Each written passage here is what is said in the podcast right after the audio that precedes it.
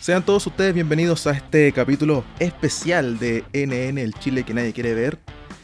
Porque jamás pensamos que podía, se podía alinear todo, el tiempo, el día, eh, este capítulo. Porque nosotros lo habíamos dicho anteriormente que íbamos a estar con un diputado electo, sin decir nombres, pero lo tenemos acá, finalmente. J, antes de presentar a nuestro invitado, ¿cómo estás? Muy bien, muchas gracias. Acá entusiasmadísimo por este nuevo capítulo que tenemos y el gran invitado que hay de promedio. Exactamente, porque ya lo habíamos adelantado que es un diputado electo, pero también se dedica a la parte de la medicina. Trabaja en un hospital que eh, es el Gustavo Frick, por lo que J también es de tu región. Y también se quiso lanzar como constituyente. Aquí lo tenemos a don Tomás Lago Marcino. Gracias primero que todo por la invitación, por compartir con ustedes y con quienes escuchan este podcast. Así que eh, démosle con todo para tener una buena conversación, bastante franca y de frente. Jota, eh, ¿le quieres hacer la primera pregunta tú que son de la misma área? Todos sabemos que estás estudiando enfermería. Claro, del área de la salud. Y yo le quería preguntar al señor Tomás con este tipo de preguntas que es algo básico y es saber por qué se dedicó a estudiar medicina, qué es lo que le llevó a la carrera. Bueno, decir verdad, una pregunta bastante personal más que política. Tiene que ver principalmente con, que cuando yo estaba en el colegio era scout. Eh, era parte de un grupo de guías scout de Viña del Mar y que ahí era el encargado de primer auxilio y que me gustaba mucho esa, ese rol que tenía, sobre todo en los campamentos. Hartas personas me decían que tenía dedos para el piano, para decirlo coloquialmente, en esta materia y finalmente las cosas se dieron. Después me fue bien en la PCU y pude entrar a estudiar medicina en la Universidad del Paraíso. Algo súper simple la, la historia. A, a, través de eso eh, fue de cómo nació esto de poder ayudar a las personas que más necesitaban eh, para poder llegar a los recónditos lugares de la región de Valparaíso y poder llegar a las casas y poder atender a la gente? Bueno, el escultismo como rama teórica tiene mucho de solidaridad y de, por supuesto, colaborar no solamente con otras personas, sino también por una mejor sociedad. De hecho, su fundador, que es Baden Powell, eh, dejó escrito eh, justamente en su testamento que todos los scouts tenían que buscar dejar el mundo mejor de como lo encontraron. Desde pequeñas acciones en la cotidianidad hasta, por supuesto, influir desde otras esferas. Creo yo que eso es una de las motivaciones que me tiene día a día tratando de que personas que no tienen acceso lo tengan, pero también tratando de modificar sustancialmente la forma en la cual nuestra sociedad entiende temas tan sensibles como la salud para que finalmente no sean un bien de mercado como son claramente el día de hoy, sino que pasen a ser un derecho social garantizado no solamente por la Constitución, que es un tema que el día de hoy está en boga, sino a través de un sistema de salud que lo ejecuten, que tienen que ser dos eh, caras de la misma moneda y que finalmente que una persona que tiene una necesidad en un momento determinado reciba la atención que requiere de forma oportuna y con la calidad que merece hoy en día es más negocio, por lo que lo, había dicho, es más negocio que, que cualquier cosa, más ayudantía el tema de la salud. Bueno, en general esto no es un tema dicotómico, que uno diga es negocio o no es negocio. Por supuesto que el sistema público de salud tiene una gran cantidad de trabajadores y trabajadoras que día a día con mucha vocación mantienen andando este sistema y que por supuesto que allí no es negocio sobre todo de muchos colegas, de, también de otros estamentos que ponen eh, sudor, lágrimas, sangre, sudor y lágrimas para que el sistema de salud siga funcionando.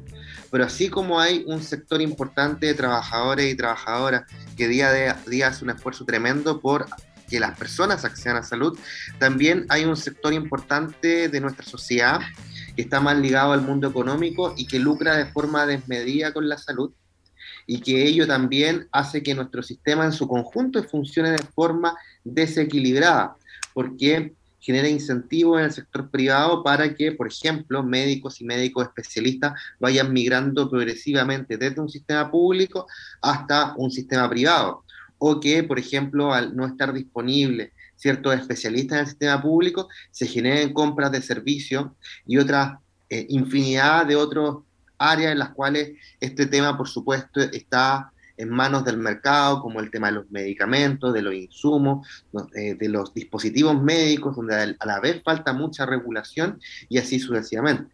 No es una cuestión dicotómica, pero el día de hoy convivimos con un sector que trabaja con vocación y otro que trabaja encabezado con el look. Y por supuesto que el rol del Estado es generar las políticas públicas para que finalmente las personas accedan a la salud que requieren.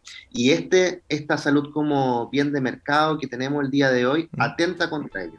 Lo que quería comentar dentro que había mencionado del personal de salud, y esto a mí también me va a involucrar como futuro miembro de esta área, es acerca de la la carencia de humanismo, digamos, que percibe el mismo usuario cuando se va a atender al sistema, sobre todo el sistema público, como que sienten que están ahí casi obligados, no lo atienden bien, no dan una atención como se merece la gente. Entonces yo me pregunto, ¿faltará esta área de humanismo dentro de las mismas carreras de salud que se enseñe más?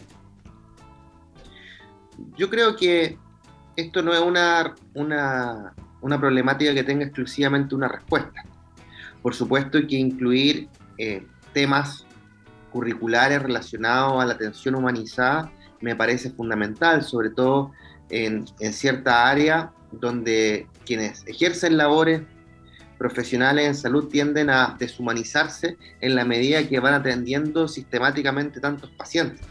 Pero también eso tiene que ver con, otra, con otras áreas. Por supuesto que si tenemos, dado el ejemplo de que tú vas a ser enfermero, un, un enfermero que tiene que atender más pacientes de lo que por normativa debería ser, por supuesto que se termina deshumanizando la atención, porque el profesional, el trabajador de salud, tiene que correr de un lado a otro y pierde y no tiene el tiempo para, por supuesto, eh, tener un trato más humanizado, diría yo, que por supuesto eh, en el sistema de salud, en las calidades de las urgencias que tenemos hoy día, eh, en la cantidad de pacientes hospitalizados por personal, tanto TENS, enfermeros como médicos, es bastante, es bastante poco proporcionada.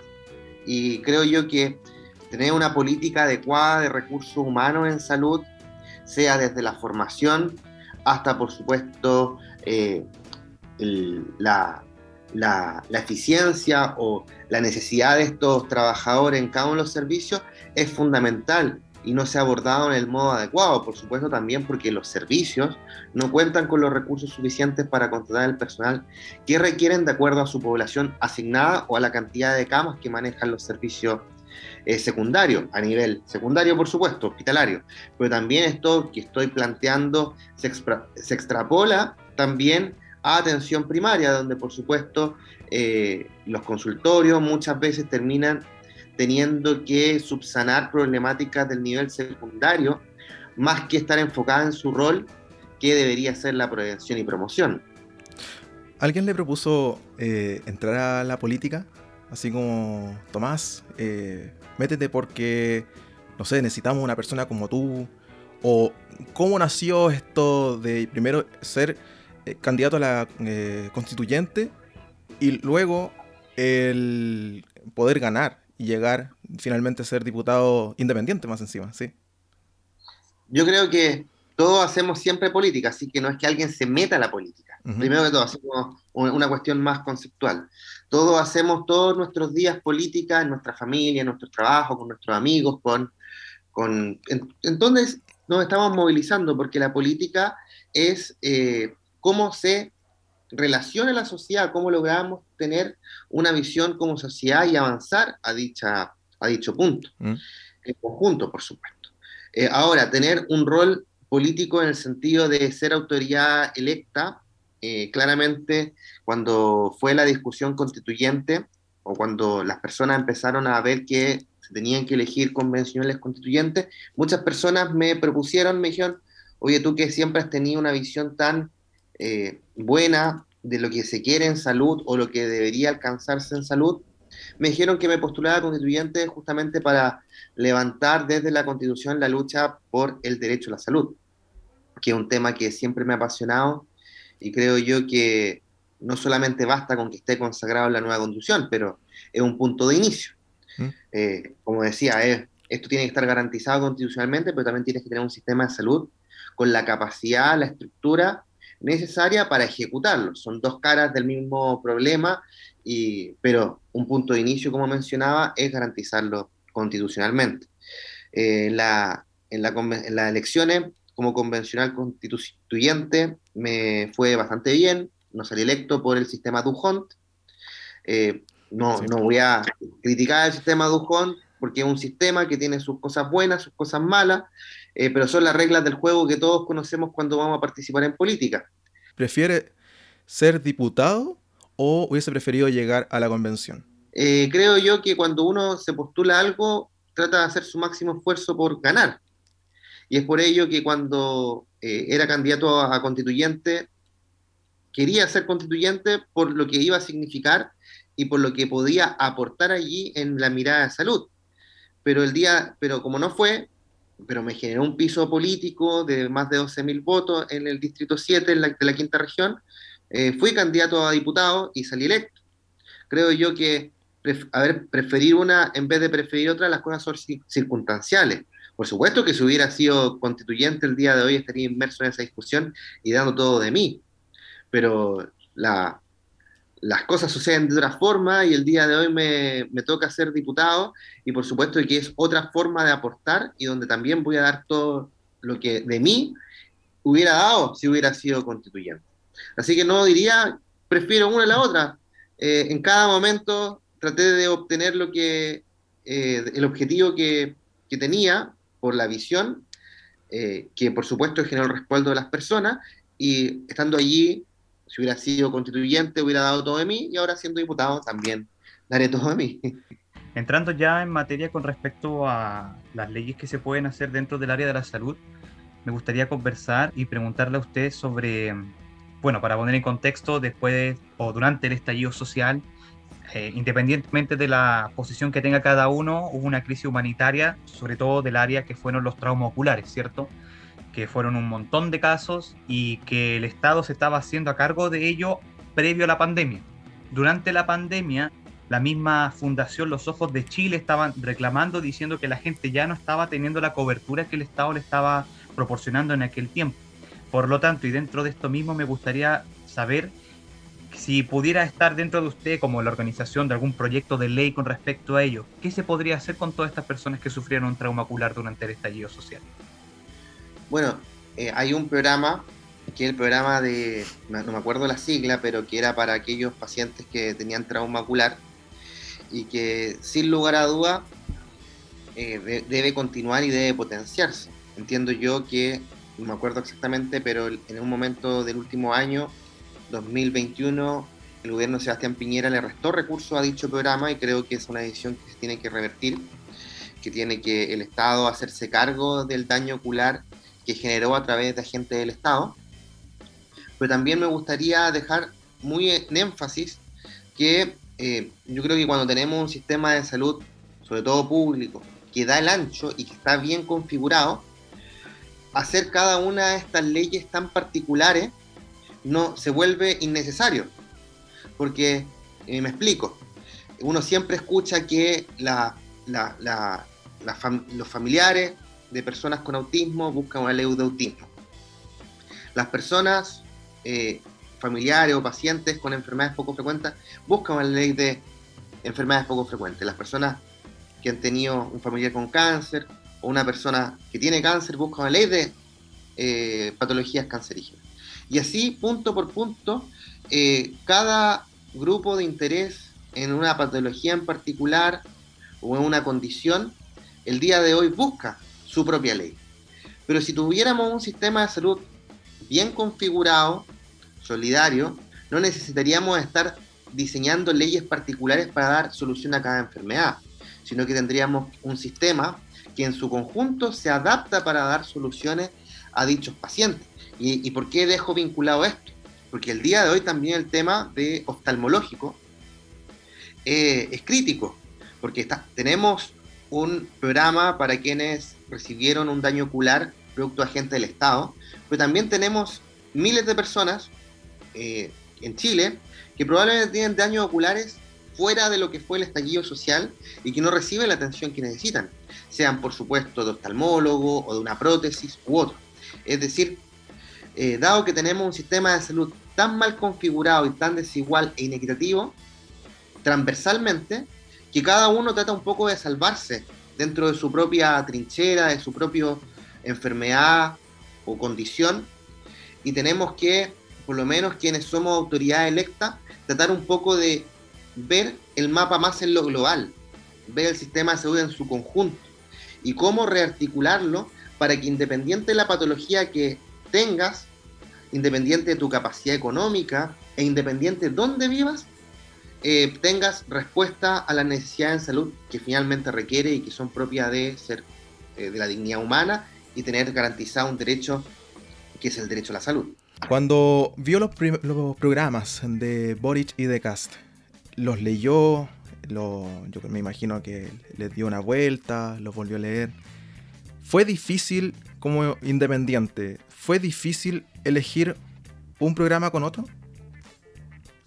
Bueno, a decir verdad, es imposible por mi historia de vida y por muchas otras cosas apoyar una candidatura de, de cast. Pero obviamente uno tiene que leer en su propio mérito todos los programas. Yo por lo menos hice un análisis exhaustivo de los programas de Cast y Boric, al menos en salud.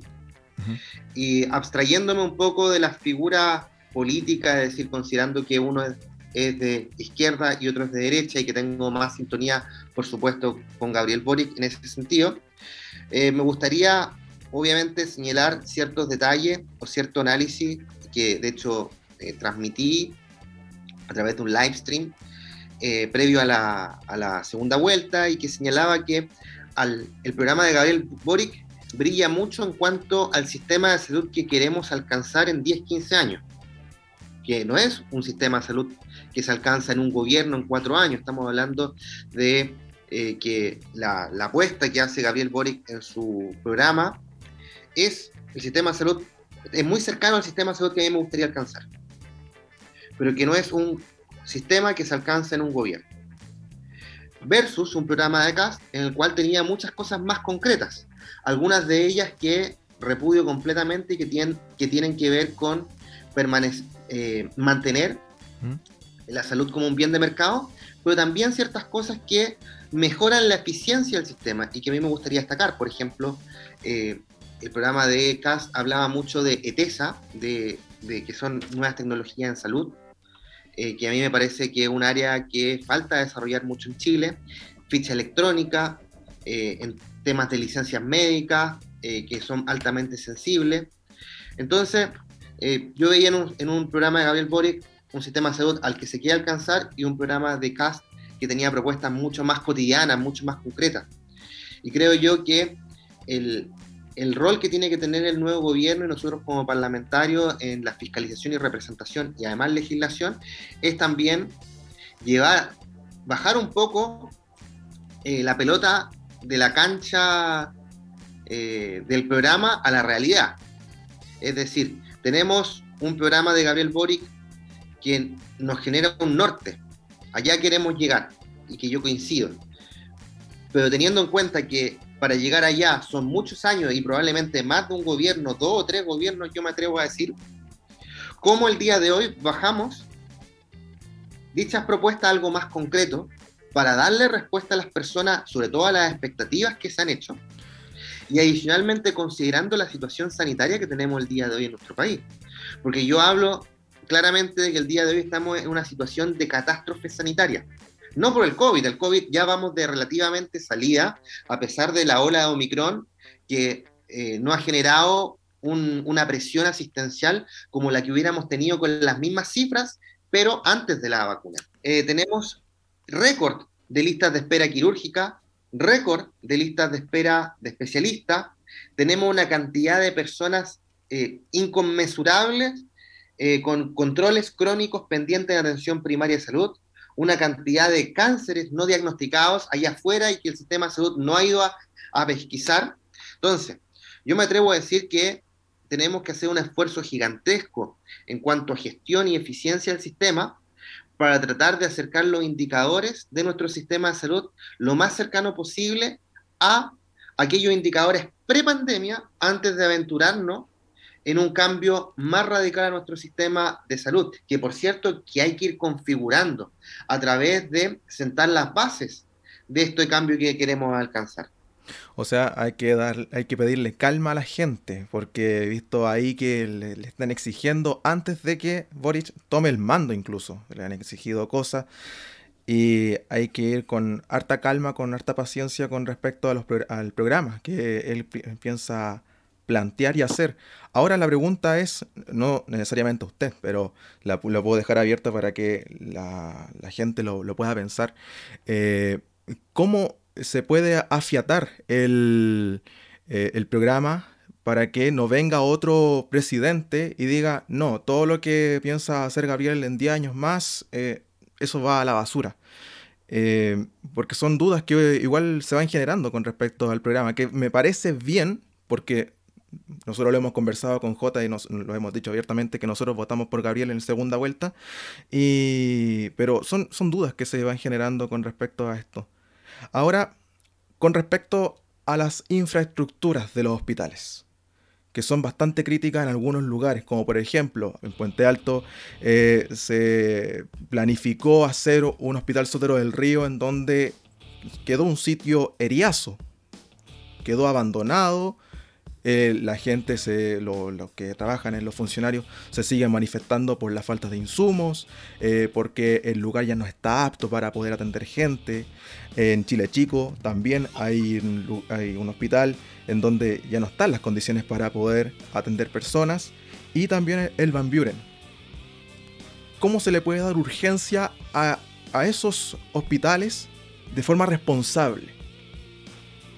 Mira, no, no, no, quiero dejar escapar un punto que dijiste antes de esta pregunta respecto a mm, infraestructura, sobre el programa de Gabriel Boric. Yo creo que el programa de Gabriel Boric en agosto va a perder validez, porque vamos a tener una nueva constitución. Y me atrevo a decirlo claramente.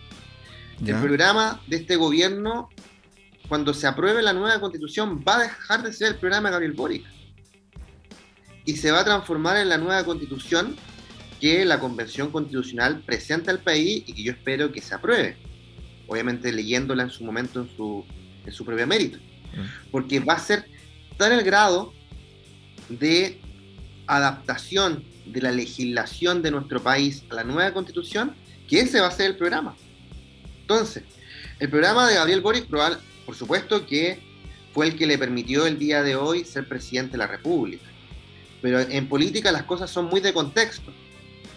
Eh, y eh, cuando tengamos una nueva constitución, esa nueva constitución va a ser el programa de nuestro país, del gobierno, del parlamento, porque vamos a estar en un mandato constitucional de, aplicar, de aplicarlo y de adaptar la legislación actual a la, a la nueva constitución. Me explico. Por ejemplo, el día de hoy es constitucional poseer eh, como propiedad derechos de agua. Entonces, pongámonos en el caso hipotético que la nueva constitución establezca que no se puede tener propiedad sobre el agua. Vamos a tener que adaptar el código de agua. Y eso, junto con otros puntos de todo lo que establezca la nueva constitución, va a ser de tal magnitud que el programa de Gabriel Boric va a perder el valor. El de él y de cualquier presidente que hubiera salido electo porque está en la tarea de la nueva constitución, que por supuesto ahí tienen que estar enfocados los esfuerzos políticos. Va a tener que reconfigurar el programa. Sí. Es que, es que el programa, mm, eh, el programa también siempre es una declaración de intenciones, por decirlo así. Como decía acá, no, está tallado en piedra. es más que no está tallado en piedra, eh, eh, obviamente sin haciendo una comparación que puede ser un poquito odiosa, ¿Mm? eh, Piñera sale con un programa también en este segundo gobierno, pero tuvo un estallido social y tuvo una pandemia que le imposibilitó realizar probablemente todo su programa, independiente de que no me haya gustado, pero obviamente se lo impidió. Mm. Y, parece que, bueno, todos decimos que bien yeta a Piñera, porque también eh, en su primer gobierno tuvo que recibir un terremoto que probablemente lo, cambió del programa que tenía diseñado. Entonces, los programas son declaraciones de intenciones del Chile que quiere alcanzar un presidente como, como por supuesto, jefe de gobierno. Y, aquí este programa no es que se vaya a adaptar, el programa ya está aprobado porque el, presidente fue electo, pero aquí va a tener que responder al contexto. De hecho, eh, claramente el día de hoy en materia de contingencia tenemos un paro de camioneros por, por supuesto, una situación de migración en el norte del país que no ha sido manejada de forma adecuada. Tenemos una situación en la Araucanía, tenemos una pandemia y tenemos una situación económica. Es decir, fuera del programa que quiere alcanzar y cómo Gabriel Boric quiere avanzar en distintos temas, en vivienda, pensiones, salud, eh, temas tributarios, por supuesto que tiene que dar respuesta a los temas contingentes, que probablemente al inicio de su gobierno van a ser cuatro.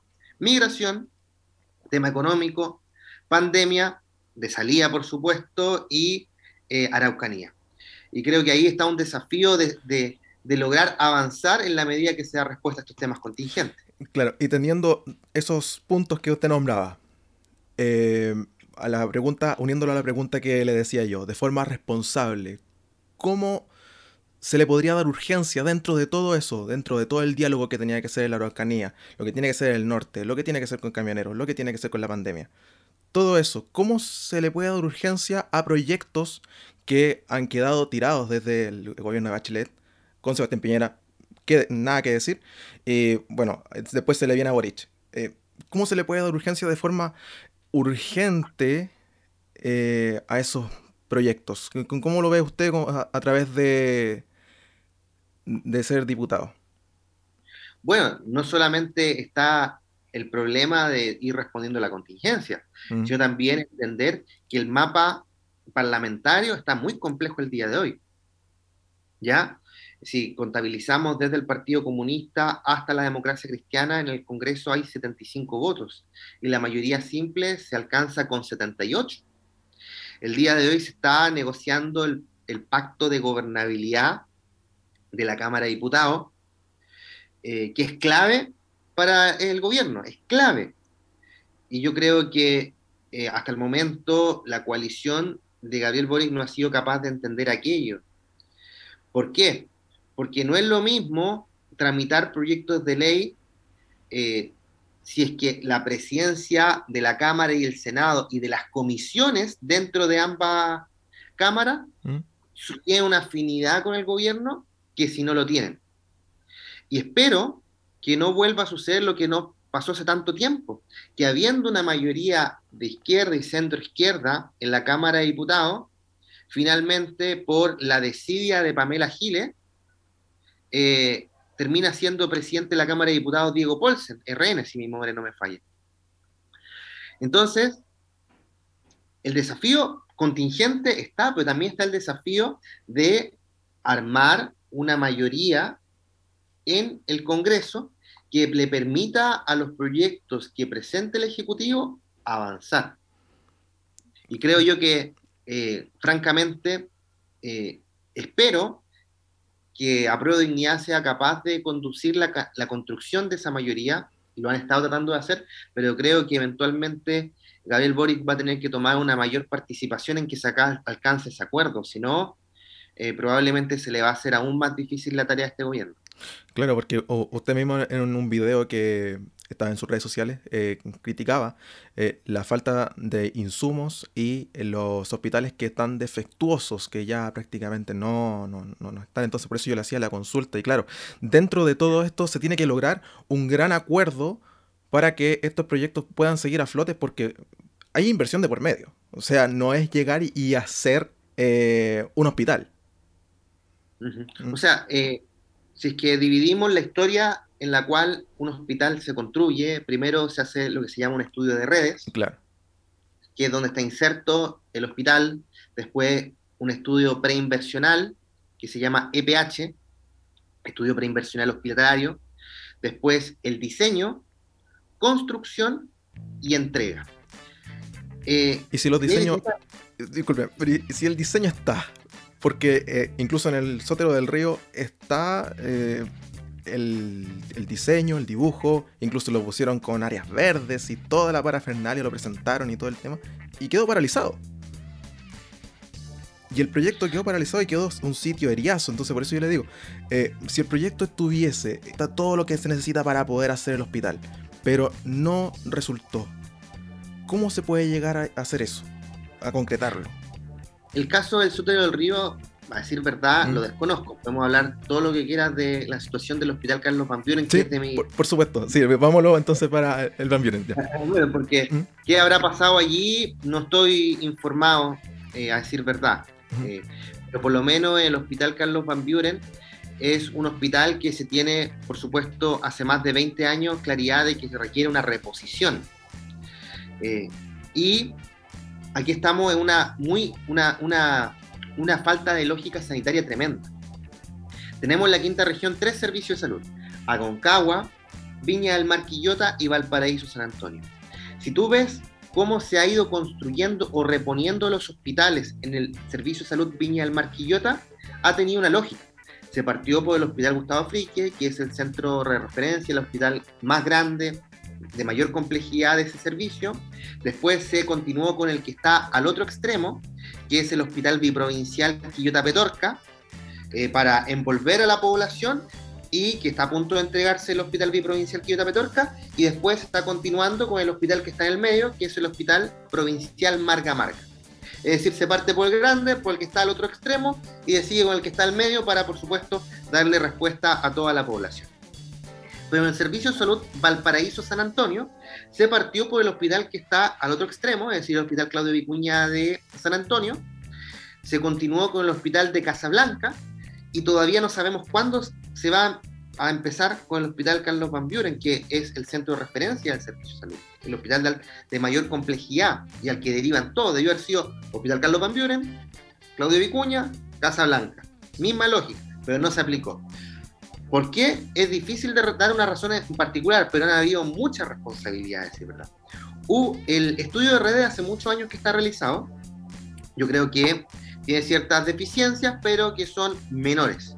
Se, se, generaron los recursos en un primer momento hace aproximadamente ocho años para hacer un primer estudio preinversional, que esos recursos nunca fueron ejecutados y se devolvieron al fisco. Primer problema, y que ahí claramente la responsabilidad es del Servicio de Salud de aquel entonces. Ahora, se disponibilizaron nuevos recursos hace aproximadamente tres años para un segundo estudio preinversional, que fue ejecutado. El Servicio de Salud lo licitó una consultora externa, pero francamente, este estudio preinversional tiene una serie de deficiencias y está muy mal hecho y no responde a las necesidades de lo que requiere Valparaíso, con escasos pabellones, eh, con un servicio de urgencia que no da el ancho, eh, con una cantidad de camas muy bajo sobre los estándares OMS por eh, cantidad de habitantes, entre una serie de otras falencias. Lo consigue más como un hospital de urgencia, muy similar al hospital Posta Central de Santiago, siendo que necesitamos un hospital base aquí, no un hospital de urgencia. Entre otros, entre otros problemas. Y por tanto, entre otros actores, y, me incluyo ahí, hemos dicho aquí el estudio, este segundo estudio preinversional no sirve. No sirve. y hay que hacer un esfuerzo tremendo para generar un nuevo estudio preinversional o mejorar el que está actualmente para eh, tener una respuesta a respuesta a, a, porque aquí no podemos improvisar, estamos hablando de un hospital que tiene que dar respuesta a un servicio de salud que tiene alrededor eh, de 500.000 habitantes y a una ciudad que es Valparaíso que tiene cerca de 340.000 habitantes, es decir, no, no podemos improvisar. Y el estudio preinversional es fundamental, porque es en base al cual se hace el diseño. Y después el diseño, en base al diseño se hace la construcción. Si tomamos la experiencia del Hospital Gustavo Frique, que fue un hospital que se demoró más de 12 años en su construcción y que tuvo un aumento de presupuesto tremendo, ¿por qué pasó esto? Porque, fue una cadena de errores el estudio preinversional generó problemas en el, estudio, en el diseño, y después la empresa constructora empezó a construir eh, de acuerdo al diseño, pero el servicio de salud y el hospital mismo dijeron, miren, en verdad habían problemas, eh, no se incluyeron cosas que había que incorporarse o eh, habían cosas que estaban mal diseñadas, entonces todo eso, el, si es que uno quiere agregarlo a la licitación de la construcción una vez que ha licitado, son más recursos. Entonces, cada uno de estos pasos tiene que ser bien, bien hecho para no volver a demorarnos, dos, eh, tener eh, un hospital Carlos Van Buren que se demore 12 años en construirse, como fue el caso del hospital Gustavo Frique, en su primera etapa, porque el hospital Gustavo Frique tiene dos etapas y se demoró 12 años recién en la primera. Es decir, cada uno de estos pasos es fundamental para tener un hospital eh, en un tiempo adecuado y de acuerdo a las necesidades que requiere la población. Me gustaría hacer las dos últimas preguntas para no quitarle más tiempo al doctor. Sí, por supuesto. La primera es, bueno, con un estudio que salió del diario La Estrella dentro del último tiempo con respecto a la carencia de profesionales del área oncológica aquí en la región de Valparaíso y de que no hayan centros de este tipo. ¿Por qué cree que se produce esto a diferencia de Santiago, que digamos que es como el lugar de referencia para derivar a casi todos estos tipos de pacientes tan complejos y no podamos tener nuestros propios centros oncológicos acá y con los profesionales correspondientes? Bueno, a decir verdad, el tema, el tema oncológico es un tema que eh, va, en crecimiento.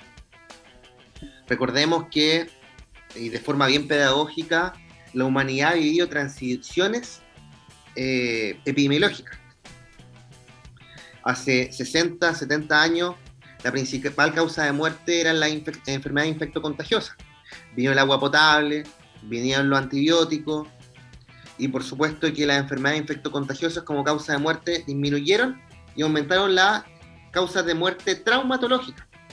Vino la prevención laboral, la buena respuesta prehospitalaria, eh, la prevención en, en tema automovilístico, el cinturón de seguridad y la causa de muerte por enfermedades o accidentes traumatológicos fue disminuyendo y aparecieron que las enfermedades cardiovasculares. Y el día de hoy hay un esfuerzo tremendo para hacer eh, diagnosticar a tiempo las enfermedades eh, cardiovasculares como la hipertensión, la diabetes, tratar de tratarlas adecuadamente y con ello vemos que eh, cada vez aumentan las expectativas de vida de las personas teniendo o habiendo sufrido, teniendo una enfermedad cardiovascular o habiendo sufrido un accidente vascular, sea infarto, accidente vascular encefálico, y toman preponderancia cada vez más las enfermedades cancerígenas, el cáncer gástrico, cáncer de mama, cáncer de vesícula, y es allí donde tenemos que ser capaces de hacer este salto, porque el sistema de salud sigue muy enfocado en este momento en lo que es diagnóstico y tratamiento cardiovascular, pero nos estamos desfondando por el lado de las enfermedades cancerígenas. Y es allí donde yo miro con muy buen ojo, más que la ley del cáncer, porque la ley del cáncer siento que aporta muy poco para el cáncer. es más como una declaración de intenciones. Siempre digo, toda Solamente tiene el nombre. Claro. Mm. Eh, lo que realmente puede aportar eh, al enfrentamiento del cáncer es un poco en lo que tú dices, que es tener macrocentros del cáncer, un macrocentro para la zona norte, otro macrocentro para extremo sur, centro, eh, y tratar de eh, generar diagnóstico precoz. Porque por supuesto a mí me parece inconcebible que una persona tenga que viajar tanto para un tratamiento. Pero aún más me parece terrible que las personas no tengan acceso al diagnóstico precoz en su territorio. Me explico. Si una persona eh, le diagnosticamos un cáncer de mama a tiempo, esa, esa mujer, por supuesto, va a tener más posibilidades de tener un tratamiento curativo. Si lo diagnosticamos tardíamente, por supuesto que lo más probable es que esa mujer termine falleciendo. Y eso es replicable con el cáncer gástrico, es replicable en la gran mayoría de los cánceres que el día de hoy tienen tratamientos quirúrgicos y eh, complementarios, como radioterapia, quimioterapia, hormonoterapia o inmunoterapia, eh, muy efectivos. El punto es que estamos fallando en diagnóstico precoz. ¿Cuántas mujeres tienen acceso a una mamografía en sus respectivas comunas? Cuántas mujeres tienen o cuántos hombres y mujeres tienen acceso a una endoscopía ante sospecha de cáncer gástrico o el tratamiento del Helicobacter pylori, que es el principal factor de riesgo del cáncer gástrico, una bacteria, la famosa bacteria, y que, fue, y que llevó a un grupo de científicos a ganar el premio Nobel de ciencia, de medicina, perdón, hace algunos años. Entonces, por supuesto que tenemos que avanzar a tener centros del cáncer por macrozona o incluso me atrevería a decir regionales. Pero los mecanismos de diagnóstico precoz tienen que estar al acceso de las personas. Porque una cosa es tener que viajar por el tratamiento una vez está diagnosticado y otra, otra cosa es tener que viajar por obtener ese diagnóstico precoz. Y, el, y esto segundo, el diagnóstico precoz es mucho más importante, incluso me atrevo a decir, que el tratamiento. Porque si no tenemos diagnóstico precoz, independiente de los tratamientos que establezcamos, la gran mayoría de los pacientes van a terminar falleciendo. La última pregunta que quería hacer, ya que sacó el tema de la, del como el pequeño informe epidemiológico de Chile, tiene muy parecido a lo que viene siendo de los países desarrollados las causas principales de muerte. Y dentro de esto mismo, centrándome en Estados Unidos, hay un modelo allá sobre los centros de trauma, que son como una parte especial del hospital que se diferencia del servicio de urgencia para todos los que son por eh, eh, accidente de tráfico, por armas de fuego, armas, armas blancas, etcétera. ¿Cree que ese modelo serviría aquí en Chile de tener como un centro de trauma para poder descongestionar un poco el servicio de urgencia y también especializar al profesional en esa área solamente? Mira, yo creo que lo primero es, es contar con eh, traumatólogo en, en los centros de mediana y mayor complejidad. Por ejemplo, eh, el Hospital Carlos Van cuenta con al menos un traumatólogo en todos los turnos de urgencia. Es decir, hay un traumatólogo de urgencia de lunes a lunes. Pero, por ejemplo, el Hospital Claudio Vicuña, que está al otro extremo del Servicio de Salud Valparaíso San Antonio, de los seis turnos, eh, por lo menos médicos, que como se distribuyen los turnos del área médica, solamente dos o a veces tres tienen traumatólogo de turno. Entonces, cae de perogrullo que si es que justo una persona se accidenta el día que no hay traumatólogo en el Hospital Claudio Vicuña, lo tienen que trasladar al Hospital Carlos Van. Y eso hace perder un tiempo enorme. Más que tener centros especializados en los temas traumatológicos por regiones, a diferencia del tema oncológico, eh, creo yo que es contar con los especialistas en la urgencia. Es decir, todo hospital de mediana o alta complejidad debería tener de urgencia una cantidad importante de especialistas, así como lo tiene el Hospital Carlos Van Buren, el Hospital Frique en Viña del Mar, que tienen ginecólogo de turno, traumatólogo, médico internista, cirujano. De hecho, también uno de los grandes problemas, yéndonos a otra materia, no tanto traumatológica, es la respuesta a los accidentes vasculares eh, dado la baja disponibilidad de neurólogos de turnos a lo largo del país, como de urgencia, y la creciente necesidad de implementar lo que se llaman los protocolos de stroke, que son los que permiten, eh, si es que el paciente llega dentro de una ventana de tratamiento, eh, indicarle el tratamiento que puede salvarle movilidad, salvarle la capacidad de habla, salvar una serie de funciones neurológicas a dicho paciente si es que se aplica eh, se ha implementado eh, la teleneurología, que son un apoyo desde Santiago vía telemedicina a lo largo de todo el país para distintos servicios de urgencia. Esto es más, obviamente es más aplicable en el área eh, de los accidentes vasculares que en los traumatológicos, pero el Estado tiene que ser capaz de buscar soluciones. Y muchas veces hay mucha experiencia sobre soluciones que han implementado otros países a, su realidad y que son muy buenas discutirlo, pero a, la luz de, por supuesto, eh, el contexto y las necesidades y diferencias propias de cada país. Tanto Chile es un país súper largo. Si lo vemos, enfrentar eh, epidemiológicamente, sanitariamente un país con las características de Chile que es angosto y largo, es súper complejo y también con la concentración poblacional en la cual más de un en torno un 40% de la población está concentrada en la región metropolitana. Es decir, el desafío aquí es tremendo, pero el Estado eh, y el sistema de salud tiene que tener la capacidad de encontrar las soluciones a cada una de estas problemáticas de acuerdo, por supuesto, a la realidad local, a los recursos que se impone, a la necesidad de la población. Y eso no solamente pasa por materia de ley, sino también pasa por materia de gestión. Doctor, una consulta eh, rápida. ¿Se debe terminar con los fuegos artificiales eh, de fin de año, como lo dijo la alcaldesa Ripamonti y entre otros alcaldes también, o se debe hacer una consulta ciudadana? Mire, mi posición, como Tomás Lago Marciano, ¿Mm? es que se debería terminar. Esa es mi posición. ¿Mm? Pero creo yo que esto ha suscitado un debate bastante transversal eh, y creo que no sería mal una consulta ciudadana de que, le diera el respaldo a una decisión de estas características. Obviamente, si se hace una consulta ciudadana, yo voy a hacer campaña para que no, sigan existiendo. Una vez que esté en la Cámara, ¿buscaría acuerdos para que se bajen eh, la dieta parlamentaria? Por supuesto, yo creo que lo primero es definir los, todos los sueldos del Estado o de autoridades electas popularmente en base al salario mínimo.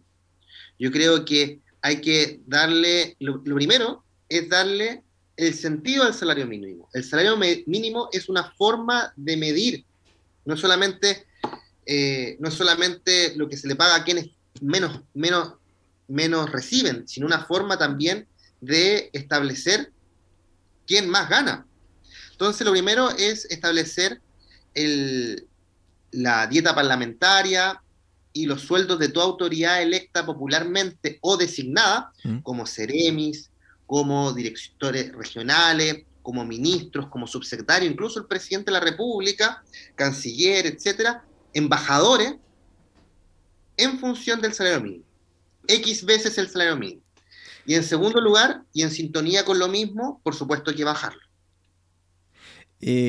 Y usted me tocó el, salario mínimo, que era la pregunta que, le, iba a hacer. ¿Cuánto debería ser el salario mínimo ideal acá en Chile? Aproximado, así, de lo que usted ha visto, de lo que ha vivido, de las realidades que, le toca eh, escuchar de la gente. Yo creo que la pregunta, ¿Mm?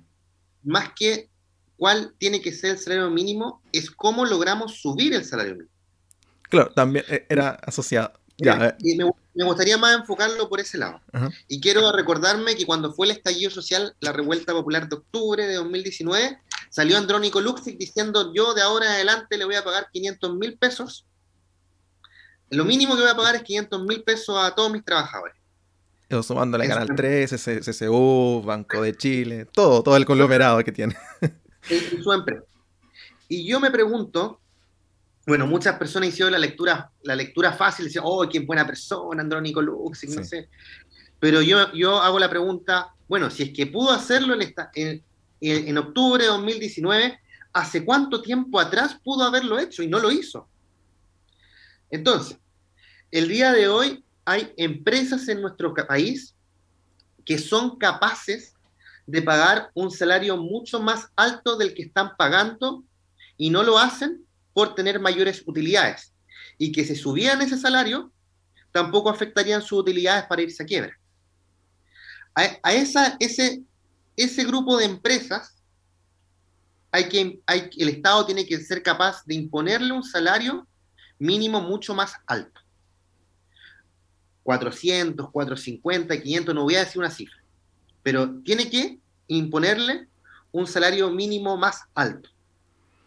Pero hay otras empresas, microempresas, pequeñas empresas y medianas empresas, que uno, eh, si es que le impone un salario mínimo más alto, muchas de ellas no van a tener la capacidad de pagarlo. Entonces, ¿qué opciones van a tener? O irse a quiebra, porque no pueden pagarlo, despedir personas y optimizar procesos, o automatizar, es decir, tener más máquinas en vez de personas contratadas. Y creo yo que si es que, eh, y considerando el porcentaje de personas que están contratadas por las micro, pequeñas y medianas eh, industria, ¿Mm? eh, sería bastante perjudicial para los niveles de empleo que queremos alcanzar. Y es ese grupo de, de, de, empresas las cuales yo creo que se tiene que ser capaz de subvencionar una parte del salario mínimo. Por ejemplo, O sea, debería ser como un como tipo colegio subvencionado, así como que el salario debiese ser ayudado a través de estas grandes empresas que tienen como para poder pagar altos sueldos. O sea, al revés. Ah, pongamos que llegamos a un sueldo, queremos alcanzar un salario mínimo de 500 mil pesos. Ya. A una empresa muy grande, usted lo paga y paga las 500 lucas directamente. Pero la, hay un, no sé, un supermercado de barrio, un, que tiene contratado dos personas que hacen turno para obviamente atender el supermercado y en verdad eh, la, el, dueño de ese pequeño market que también probablemente también trabaja dentro de, ese mismo lugar, que hace coordinaciones, que paga contabilidad, si le dicen me, se sube el salario mínimo a 500 mil pesos, no va a poder sostener su, su pequeña empresa. Claro, porque tiene, que pagar el crédito que eh, solicitó para poder mantener la, pyme y eh, tiene que pagar a los trabajadores. Entonces no, le, va, a rendir. Entonces, por ejemplo, eh, el Estado tiene que ser capaz de decirle a esa, a esa microempresa, mire, yo sé que si usted le sube el salario mínimo, se va a quiebra. Entonces, usted sube un poquito y yo pongo la diferencia para alcanzar esos 500 mil pesos. Y si usted le va bien, y, le va bien y empieza a subir eh, la utilidad de su empresa, yo voy a ir disminuyendo mi subvención y usted también va a tener que ir aportando más. Es decir, tampoco, también es una cuestión dinámica. Claro. No, si se entiende para dónde va el... ¿Y sería un proyecto, lo, lanzaría como proyecto de, ley? ¿Lo, propondría? Primero que todo, con la actual constitución, los parlamentarios no tenemos muchas capacidades de contribuir legislativamente en cuanto a, a proyectos de ley que alteren la seguridad social ni que incluyan presupuesto de la nación. Pero si tuviese la posibilidad, caso hipotético, si tuviese la posibilidad de poder conversar con Gabriel Boric, eh, ¿usted se lo propondría al presidente así, de, la idea de poder hacer eh, posible eh, aumentar el sueldo mínimo a través de esto que nos está comentando? Claramente, aunque yo creo que tiene que ser presentado por un grupo amplio de parlamentarios, pero también otro, otro punto que a mí me gustaría presentar es con respecto a una propuesta que tuve durante la campaña, que es la ley Aquí estoy, que genera un catastro de pacientes postrados a lo largo ancho del país, tanto del sector público como del sector privado, que le permita que esté a disposición de los servicios de emergencias, carabineros, bomberos, porque mucho, en muchos incendios, y de hecho aquí en Viña del Mar ha habido varios ejemplos de pacientes postrados que mueren en incendios porque los eh, bomberos no sabían que había un paciente postrado allí. Eh, y eso adicionalmente eh, generar eh, al igual como existe el Programa Nacional de Alimentación Complementaria y el Programa de Alimentación Complementaria de Adulto Mayor, un programa que a la familia de todo paciente postrado le entregue 30 pañales al mes. Creo yo también que esa es una medida muy, muy importante porque eh, las familias que tienen un paciente postrado es un gasto sideral. Eh, pañales, catre clínico en muchas ocasiones, Claramente. y, no hay ningún tipo de bono con respecto a eso. Si eh, las personas que eh, tienen eh, familiares postrados se ven atadas de mano en realidad, entonces... Existe un estipendio mm. de 35 mil pesos, pero que claramente es insuficiente. No, es que 35 pero, pero, por eso la gracia es que el estipendio es para el cuidador. Es como, entre comillas, un pequeño salario para para el cuidador, eh, pero finalmente lo terminan ocupando en comprar pañal, en un montón de otras cosas. a, eso es lo que yo me refería, o sea, con 35 mil pesos, independientemente que sea como, entre comillas, un sueldo, pero se termina gastando porque el sueldo, ya el sueldo mínimo es bajo, eh, esta ayuda de 35 mil pesos se tiene que aumentar a través de eso, entonces... Yo, yo, creo que, yo creo que más que subir el estipendio, eh, a mí me gustaría priorizar que a todo paciente postrado en Chile al mes se le entregaran 30 pañales. don Tomás, ¿cómo le decimos? Doctor, diputado. Ah. Como quiera. Todavía diputado no, como el 11 de marzo. Diputado electo. ¿Sigue, eh, ¿Seguiría trabajando en el Gustavo Frick? O sea... Eh, si le da el tiempo. Constitucionalmente, eh, los diputados y diputadas no pueden realizar otras labores en el Estado. Eh, remuneradas. Ya lo único que pueden hacer es hasta 11 horas de clase. Así que por lo menos de momento voy a seguir haciendo clases en la Universidad de Playa Ancha. Ah, ok. Ni siquiera como ayudantía en el hospital no pueden hacer nada de eso. No, eh, o sea, remunerado no, ya lo dejamos pero eh, no, no, pueden hacer ninguna otra acción dentro de, de, su profesión, digamos. O sea, dentro de la profesión yo he hecho un trabajo comunitario por muchos años y ese trabajo comunitario eh, sanitario como médico lo voy a seguir haciendo, pero ah, es incompatible ejercer como médico en un hospital o en un consultorio siendo diputado. Pero obviamente puedo seguir atendiendo como médico. Bien. Doctor, entonces definitivamente lo dejamos como doctor. Ya para en marzo lo, podemos decir diputado. Pero eh, qué gusto haberlo tenido acá en el podcast. De verdad, eh, qué bueno que se haya dado el tiempo de, esta situación, del día, de la hora, la fecha. Eh, gracias por aceptar la invitación de todas maneras, por la humanidad, ojalá sinceramente que no, no cambie, porque lo hemos visto en las redes sociales que ha estado bastante activo con la gente y eso es lo que realmente se necesita en la política y en todo ámbito. Así que cerramos este capítulo, nos vemos en el próximo episodio. Chao. Muchas gracias a ustedes por la invitación y nos estamos viendo.